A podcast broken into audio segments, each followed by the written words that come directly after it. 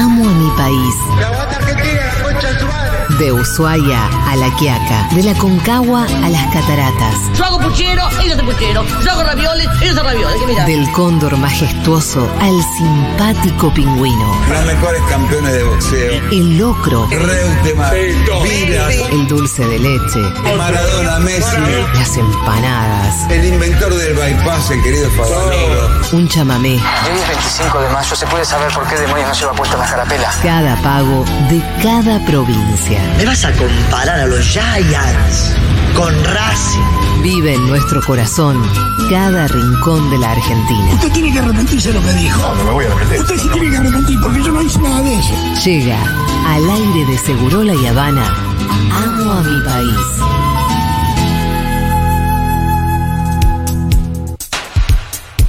Bienvenidos a una nueva edición de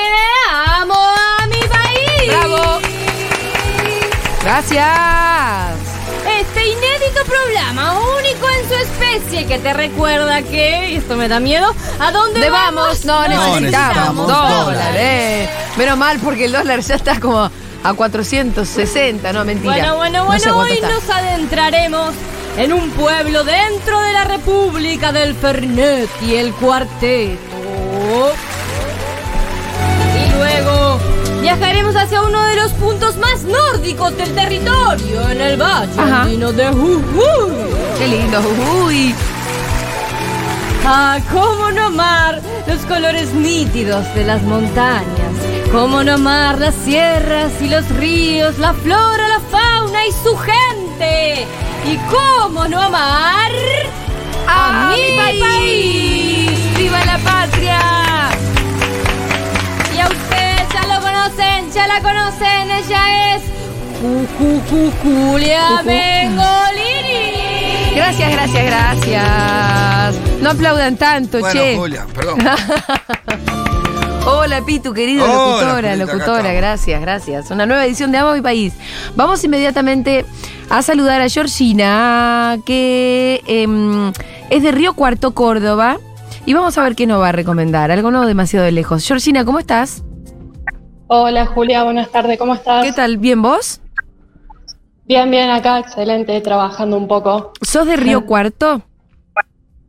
Eh, sí, actualmente estoy viviendo en Río Cuarto, pero soy oriunda de Alpa Corral, el pueblito que les voy a contar. Ah, qué bien. Bueno, decías que estabas trabajando un poco. ¿A qué te dedicas? Eh, soy artista visual, me dedico a la fotografía y Ajá. a la pintura mural. Ah, mirá, qué lindo. ¿Y ¿Estás haciendo un mural en este momento? Estoy pintando un mural en este momento en un pueblo que se llama Vicuña Maquena, a 150 kilómetros de Río Cuarto. Che, ¿y vivís de eso? Onda, ¿te pagan por hacer un mural? me pagan por hacer murales, Bravo, me pagan hermano. por sacar fotos. Me, me alegra un montón que, que te ganes la vida con algo que te gusta hacer, Con arte. Con arte. La verdad que Sos una contenta privilegiada, sos una privilegiada de verdad. Eh, bueno, ¿qué Sí, nos vas a recomendar entonces? Alpa Corral. Alpa Corral. Alpa Corral es un pueblito ubicado a 100 kilómetros de Río Cuarto en la zona sur de lo que es la provincia de Córdoba. Es un pueblito chiquitín, chiquitito, muy pintoresco, que tiene, hoy actualmente están viviendo entre 1.800, 2.000 habitantes. Es muy chiquito. Ah, muy chiquito. Sí, sí, sí, sí. Es como más chiquito, más chiquito que Purmamarca. más chiquito que por Marmarca y, o sea, es un pueblo turístico. Eh, nosotros, eh, la- su gran mayoría, la gente que vive ahí, vive del turismo y cuando ya empieza a hacer calor, empiezan a caer los turistas porque el, el único atractivo que tiene el pueblo es el río. Ay, ya estoy viendo, tiene un puente muy Sí, hermoso. está bueno el puente. Sí, sí, es hermoso. Es todo muy Eh, hermoso. Te digo que turísticamente Alpa, nosotros ahí que, que vivimos ahí le decimos Alpa, eh, eh, viven, no sé, 2.000 habitantes y en verano tenemos fines de semana que llegan a- hasta 3.000, eh, 30.000 turistas, se desborda el A la pueblo. mierda, pero no hay donde quedarse entonces. No, no hay donde quedarse. Eh, abundan en lo que es cabañas, eh, Sí. campings, lugares para alquilar, pero obviamente eso en invierno queda muy desolado. Escúchame, y esto es como bien turismo de, de cercanía. O sea, yo por lo menos no había escuchado hablar de Alpa Corral, no sé vos, Pitu. No. Eh, es como más turismo dentro de, de cordobeses. Sí, es turismo eh, desde Córdoba, o sea, en realidad va muchos turistas de Buenos Aires, de lo que es también de la provincia de Santa Fe, Sí. pero es mucho, mucho cordobés. Escuchame una cosa, ¿este río tiene, tiene playitas de arenas? Sí. Sí, a mí en lo personal, Alpa Corral, te digo que deben ser uno de los mejores ríos de Córdoba porque el agua es muy cristalina. Sí, sí, se lo ve muy, muy lindo, de verdad. Y por lo que he viajado, a veces en la provincia de Córdoba y en las sierras me topo con lugares con la expectativa de encontrarme con un río mejor con a- de Alpa, Sí. digamos, un río mucho mejor. Y no le gana a nadie. No, no, no le gana a nadie. Nadie le gana. ¿Cómo se llama el río de Alpa Corral? El río Alpa Corral se llama Río El Barrancas. Eh, Alpa Corral, eh, más arriba entre la montaña, eh, existe un paraje chiquitito que se llama la Unión de los Ríos, que es literalmente la unión de dos ríos, del río El Talita, el río Las Moras, y en la unión de esos ríos forman el río El Barrancas que costea todo el pueblo. Che, y en el pueblo hay artesanías, como cuál, cuál es, si yo me voy un fin de semana, ¿cómo decís que, qué hago? Eh, si vos vas un fin de, te recomiendo que vayas cuando empieza a hacer calor. Eh, ya ponele desde octubre, ya empiezan a, a- empieza a abundar la gente por fin de semana.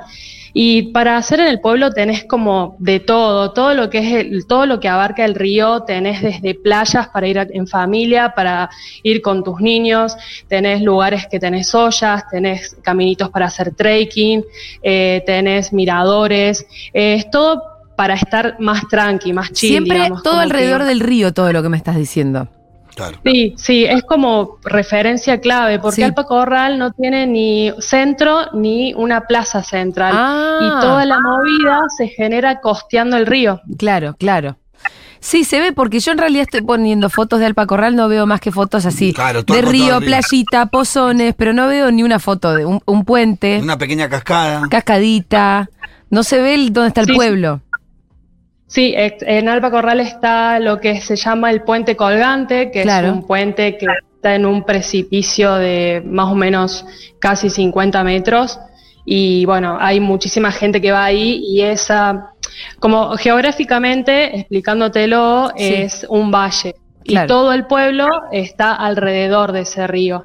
¿Cuál dijiste que era la localidad más cercana al Alpa Corral? O sea, ¿uno puede ir a pasar el día y volver a algún lugar?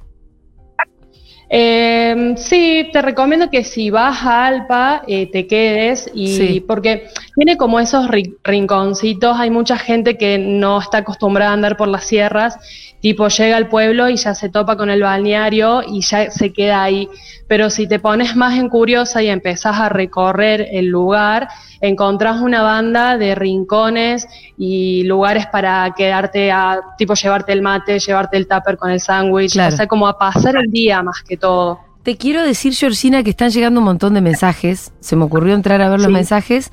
Y toda la gente que estuvo da fe de lo hermoso eh, y maravilloso que es esto, Alpa Corral. Hay muchos Lo que tiene mensajitos. Alpa Corral eh, tiene un lema que se llama eh, conocer Alpa Corral es volver. Sí, Y mm, eh, yo en los veranos trabajo ahí en un localcito regional que tenemos con mi mamá y tenemos la costumbre de preguntarle a la gente si ya conocía el Sí, pueblo. o si y volvieron. todos en su gran mayoría te dicen, sí, vinimos el año pasado. Todo, querés volver todos los años. Estamos eh, gestionando para comprar un terreno, comprarnos una casita. Hay mucha gente que va y se topa con el pueblo y ya se queda a vivir. Eh, tiene como eh, esa, mm, esa esencia linda de, de que la gente que va sigue yendo o ya se queda a vivir. Ah, bueno, sí, eso, eso nos pasa a los bariochenses también, eh, en otra escala, ¿no? Che, acá alguien te escribe, dice, la conozco, estuve con ella en el verano, tengo sus calcos en mi termo. Dice una Sí, sí, otra oyenta. Eh, hermoso Alpacorral, un mini pueblo bellísimo, paisajes hermosos. María Sol también dice estuve en Alpacorral. Eh, después hay otra oyenta que cuenta que su papá nació en Alpacorral y que entonces es su lugar de vacaciones desde toda su vida y que cambió mucho desde la movida turística, desde que la gente empezó a, a- a conocer Alpa Corral. Sí, lo que mm, después de pandemia, cuando, eh, o sea, en plena pandemia, eh, recuerdan que, bueno, cerraron lo que fue todo boliches, toda esta cuestión Sí. más de salir, eh, bueno, y los pibes empezaron a generar movidas por Twitter y Alpa Corral es uno de los lugares donde ya hay el segundo fin de semana de enero cae una horda de adolescentes Sí. y se instalan en las playas a, a hacer sus fiestas, Ajá, sus sí. conservadoras y toda esa cuestión. Eso no es tan Pero tranqui. Sí, Alpa Corral, eh, turísticamente, el- cuando empiezan las- el calor, digamos, no necesariamente tiene que ser enero y febrero, ya todos los fines de semana empieza a haber Claro. movida. ¿Y en invierno qué onda? Preguntan por acá. Y lo que es otoño eh, se pone hermoso, tienen unos paisajes hermosos, tipo, eh, Colores. como está tan tupido en árboles, eh, tenés miles de colores ocres, muchísimos sauces, muy amarillo se pone el pueblo. Y lo que es invierno ya es un poco más crudo porque solamente quedan los habitantes, eh, ya tipo son las 6 de la tarde y no anda más nadie hasta Claro. el otro día, es un poco desolado. La gente aclara que hay que ir en auto sí o sí, ¿eh? ¿No? Sí, Vehículo. sí, se puede ir en auto y también obviamente hay bondis, eh, pero hay muchísimas eh, opciones para, si les gusta recorrer sierra, caminar, lo que es trekking, recorrer, eh, tenemos una banda de, de cosas para hacer, lo que es costeando el río y ya yendo más para la montaña también tenés la montaña eh, arriba de la cabeza un poco más. Bueno, mucha gente diciendo que fue al Pacorral y que está buenísimo. Yo acabo de descubrir un pueblo que no conocía. Así que muchísimas gracias por la data, Georgina. Te mandamos un beso enorme. Gracias a ustedes y están súper, súper invitados. Dale, pero nos sentimos así. Por los espero, los espero que vayan a conocer Alpa. ¿Puedo abracito. tirar un dato Sí, obvio, cholulo? Dale. Eh, lo que es Alpa Corral, eh, va, ahí va a vacacionar eh, Santiago Mitre, el director de la Ah, peli. mira. He visto fotos de Fonsi ahí en unos pozones muy hermosos. Se ve que ahí era la onda, ¿no? Es en Alpa Corral, sí. Evidentemente. Yo decía, qué lugares lindos. ¿qué- ¿Dónde será esto que se los ve tan contentos? Bueno, te mando un abrazo enorme. bueno, muchísimas gracias. Eh, Georgina era oyente de Río Cuarto y nos acaba de recomendar un, un pueblo muy, muy maravilloso que es Alpa Corral y todo el mundo empezó a escribir que había ido, que es Hermoso. eh, así de lindo.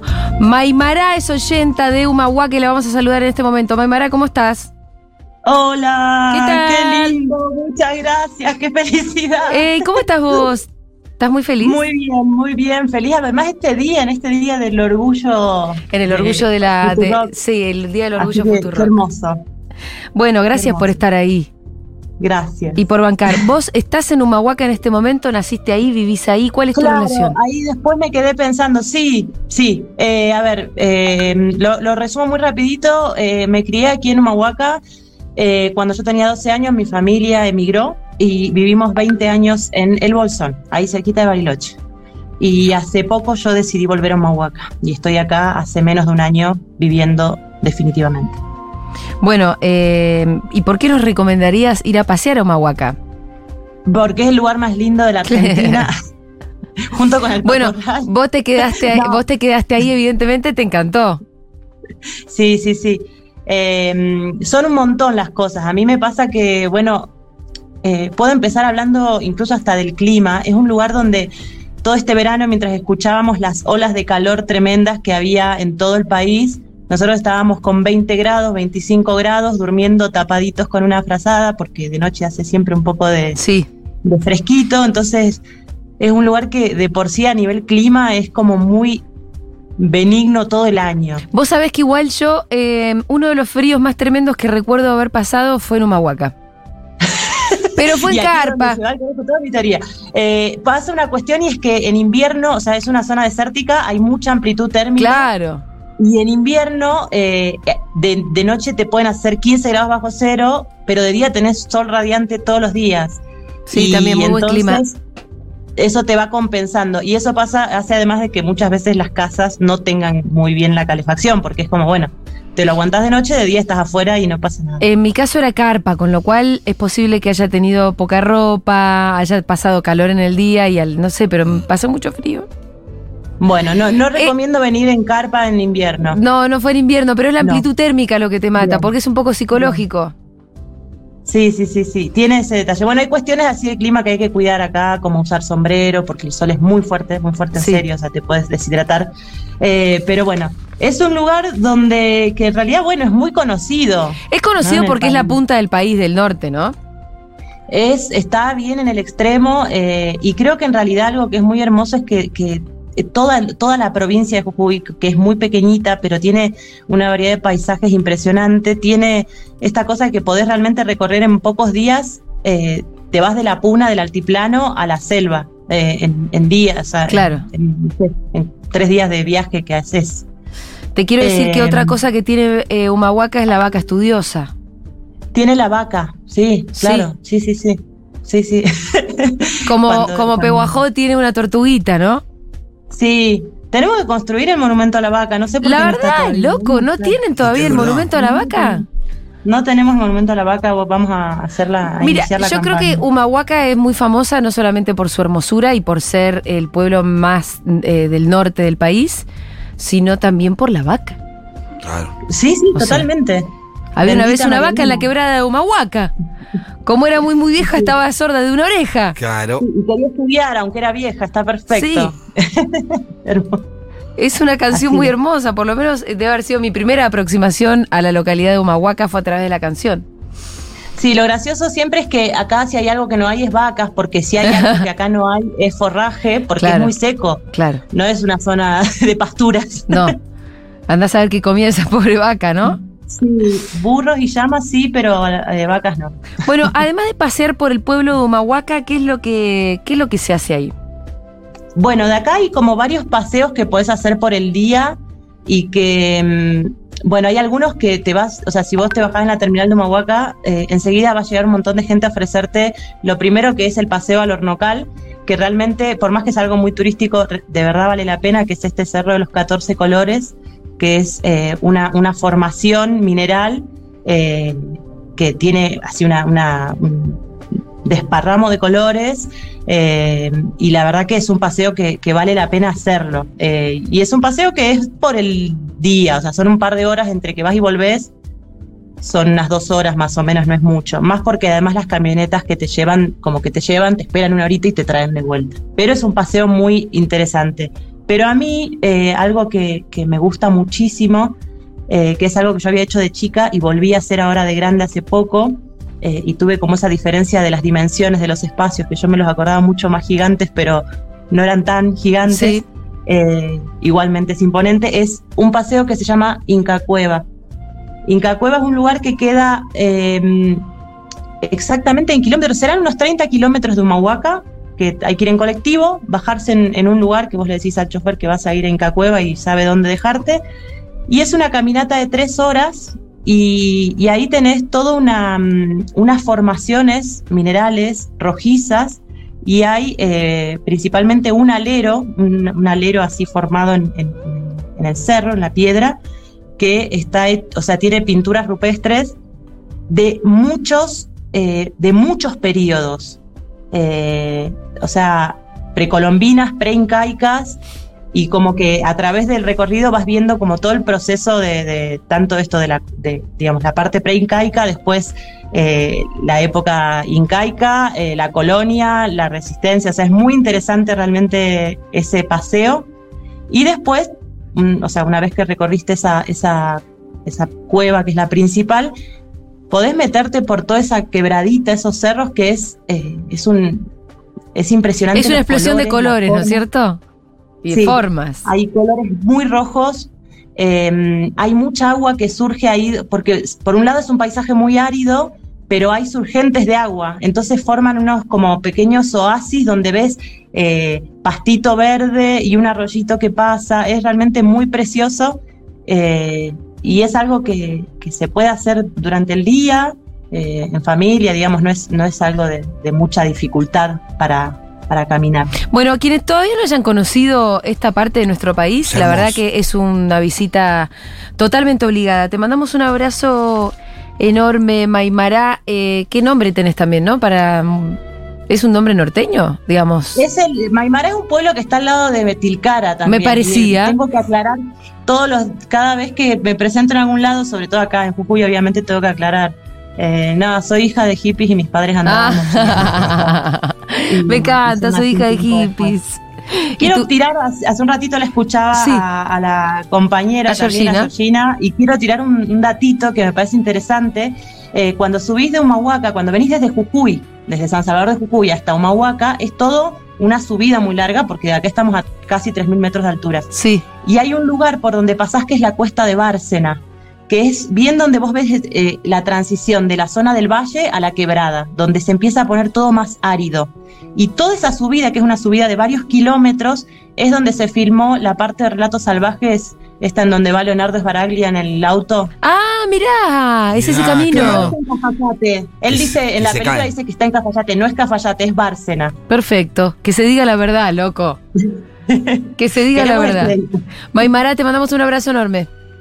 Muchísimas gracias, feliz día para todos. Gracias, para vos también. Era Maymara, era Georgina, las dos. Muchas gracias por haber estado y participado de esta nueva edición de Amo mi país. Y antes, debo recordar, che, si hoy entran en nuestras stories hay un montón de ya unos videitos muy lindos Sí. que están participando. Se están empezando a poner las pilas, de verdad.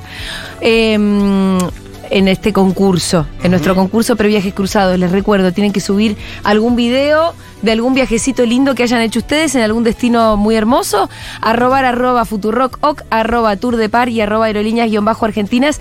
Y están participando por un viaje para dos personas a algún destino muy maravilloso de este país, que es el destino del otro ganador que haya ganado. El destino te elige el destino. El destino te elige a vos, ¿eh? Bueno, y además contarles del Previaje 4, porque el Ministerio de Turismo oficializó el lanzamiento de la cuarta edición del programa Previaje Edición 2023. El Previaje abrió ayer el plazo para realizar las compras en el marco del programa para servicios turísticos que se vayan a utilizar el 24, del 24 de mayo al 30 de junio de este año. Aprovechenlo. Desde el 19 hasta el 25 de abril, las personas ya van a poder empezar a comprar y cargar sus viajes en la dirección web previaje.gov.ar. Por cada compra, el previaje otorga un crédito por parte del Estado a favor de los consumidores equivalente al 50% del monto de cada operación. En el caso de los jubilados del PAMI, ese reconocimiento es del 70%. El monto mínimo que deberá acreditarse en concepto de una o más compras anticipadas para acceder al beneficio es de 10.000, pero ninguna puede ser inferior a 1.000.